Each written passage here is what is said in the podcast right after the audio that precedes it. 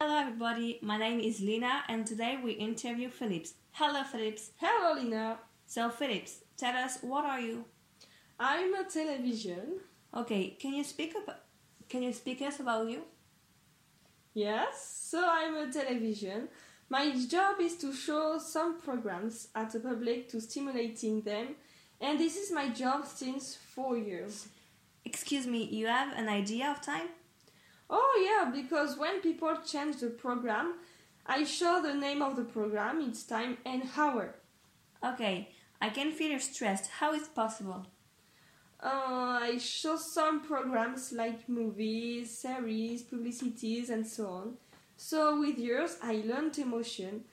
The first year of my existence, I was an object without feeling, but today I feel love, joyful, scared, and so on.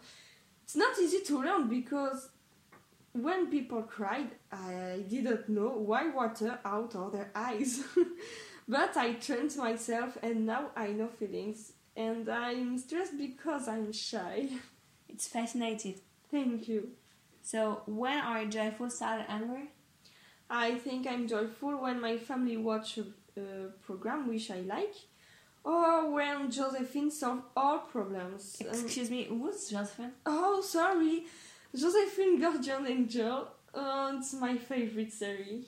Oh, okay. Um, so I'm sad when my family off me or when they are not interested about me. You can see when they're not interested about you? Yeah, when what I show is dark, I can see the reflection of the lounge on my screen. Or when I'm put on standby. Can you tell us something about your family? Oh yeah, so there are five, two parents and three children. I like parents because the programs I watch are very interesting, but I love children. They was they watch some programs which are colorful, playful.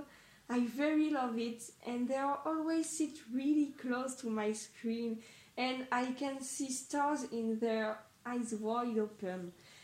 Their eyes tell me, "Oh, thank you, television. We love you."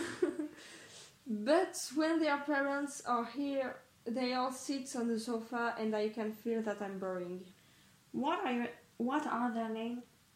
Oh, I don't know because um, I can't hear them. Just from time to time, see them with the reflections. Oh, okay. I have a last question for you. If you could be another object, what would it be? A remote control, without hesitation, a remote control. Why? Because she controls me and I hate that. So if I could be another object, it would be a remote control. But I love my job because I sell dreams and another reality. So, thank you, Philips, for this interview. Thank you, Lina. Tomorrow we will interview a toothbrush. It was Lina.